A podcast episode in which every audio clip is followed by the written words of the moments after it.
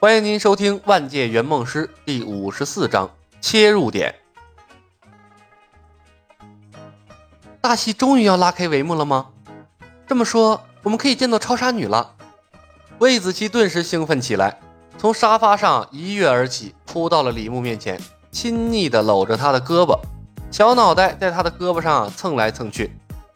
巫师大叔，你是对的。如果按照我的计划，我们要在这里无所事事的度过几个月的时间，那样的话，我一定会疯掉的。那么你准备好了吗？当然。魏子琪点头。李牧任由他的脑袋靠着自己的肩膀，另一只手打开了手机的本地视频文件，选中海扁王，拖动画面，快进到了海扁王进入拉塞尔公寓的场景，然后点开播放键。这一次。他不要脸的把海扁王的电影啊带进了海扁王的世界，随时准备作弊，这是一种更奇妙的新奇体验。随着欢快的音乐响起，超杀女大杀四方。李牧说道：“魏子琪，看到了吗？拉塞尔的剧情真的会死人的，杀气腾腾的血浆呼呼往外冒的那种。而且这里是现实世界，可不是看电影啊。超杀女不怕，我也不怕。”魏子琪激动地看着影片里的超杀女，一脸的崇拜。巫师大叔，不要小瞧我，这几天的对战，我已经逐渐适应战斗的节奏了。哼，那是因为没有死人。李牧腹诽。小萝莉晃动着李牧的胳膊，撒娇道：“再说了，巫师大叔，不是还有你吗？把你的魔法之力加持到我身上，我可以神挡杀神，佛挡杀佛。”他眨动着眼睛，而且你是我的圆梦师。就像梦中保护超杀女的大老爸一样，不会让我受伤的，对吗？我尽量吧。李牧笑着摸了摸小萝莉的脑袋，暗叹了一声：“该来的事情啊，总是要来的。”魏子琪的愿望是和超杀女共同战斗，直到大反派弗兰克死亡为止。那就意味着他不可能像上一个任务一样，对剧情进行大幅度的更改删减。至少任务中的两个关键点。超杀女和弗兰克，他都不能动，尤其是在魏子琪和超杀女建立真正的友情之前，不能有过多的更改剧情，否则的话，事情将变得极为不可控。不然的话，以李牧的尿性，早把弗兰克绑了，送给超杀女宰了。拉塞尔的剧情是魏子琪和超杀女建立交集的关键点，也是把整个故事推向高潮的起点。在海扁王的心中。拉塞尔不过是纠缠他女友的一个小混混，但实际上，拉塞尔的真实身份却是大反派弗兰克手下的一个小头目。最关键的一点是，海扁王经由这件事正式把自己卷进了超杀女和大毒枭的战斗之中，并继续在其中啊扮演了重要的搅屎棍的角色。所以，拉塞尔的节点，李牧和小萝莉啊都不能错过。李牧甚至不能代替小萝莉参加，小萝莉只有经历了真正的鲜血和死亡，才有可能得到超杀女的认可。让李牧放心的一点是，拉塞尔的剧情看似危险，却是整部剧中啊最安全的一处剧情。有超杀女和大老爸全程协助，甚至连海扁王那样的废物都没受什么伤。至于小萝莉魏子琪的心理健康，李牧已经顾不上了。十来岁就看 R 级电影，并能背熟里面所有粗口的小萝莉，那要什么心理健康啊？巫师不败女侠，我可能需要你们的帮助。当天晚上，戴夫来到了两人的房间，吞吞吐吐地说出了凯蒂的请求。我知道这些有些为难，但凯蒂真的需要我们的帮助。他已经被拉塞尔折磨得痛不欲生了。我们只需要劝说拉塞尔离开凯蒂就好。当然没问题，我早就做好准备了。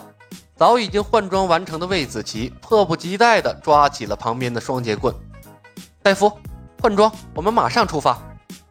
戴夫看向了李牧，他知道两人中李牧才是主导者。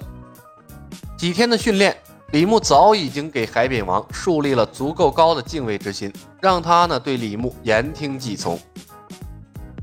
换装出发，李牧挥挥手道：“他仍不忘给自己套上一层啊闪亮的光环。为每一个市民解决困扰是超级英雄的义务和责任。”谢谢巫师，谢谢不败女侠。戴夫喜上眉梢，飞快的转身啊，回去准备。老天爷，快点让我结束和这个笨蛋的合作吧，我快受不了了。看着手舞足蹈的戴夫，小萝莉发出了绝望的悲鸣。萝莉和猪，我觉得挺不错的。李牧摸了摸鼻子，坏坏的打趣道：“巫师大叔，不许再提这两个词，尤其是在超杀女面前，不然的话，我就和你绝交。”小萝莉咬牙切齿的瞪向李牧：“这个组合名字是我一生的耻辱，谁提谁就是我的敌人。”呵呵，李牧笑笑，不置可否。一身红色侠女装的魏子琪和一身绿色衣服的戴夫同框，他曾在社交网站上啊悄悄为两人贡献了一个红配绿的组合名字，可惜啊，连个浪花都没翻起来。愚蠢的西方人。根本理解不了来自东方的含蓄幽默。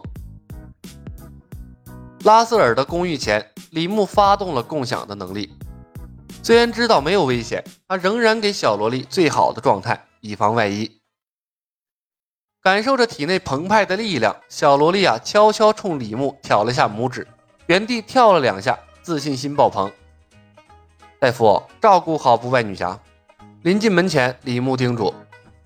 戴夫脸一囧啊，老师，你说反了吧？谁照顾谁呀？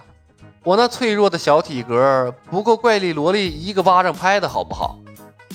不过戴夫仍然是点了点头，我会的，巫师大叔。巫师大叔，你不一起进去吗？小萝莉听出了李牧的话外音，这里是你的战场，我还有啊更重要的事情呢。李牧抬眼看了眼楼上。记住下午看过的电影，一旦任何不可控的事情发生，先下手为强。嗯，我会的。魏子琪冲李牧微微一笑，重重点了点头。目送两人进了公寓，李牧转身进入了对面的楼道，一路呢向楼顶走去。接近楼顶的时候，李牧放缓了脚步，然后从楼顶的窗户爬出，顺着下水管道爬上了楼顶。两倍于常人的力量啊！让他可以轻而易举地做到这远超常人的高难度动作。李牧谨慎地没有走楼道口。大老爸曾经是警察，拥有丰富的反侦查经验。李牧不相信他在楼顶上专心致志狙杀别人的时候啊，会不做任何防备。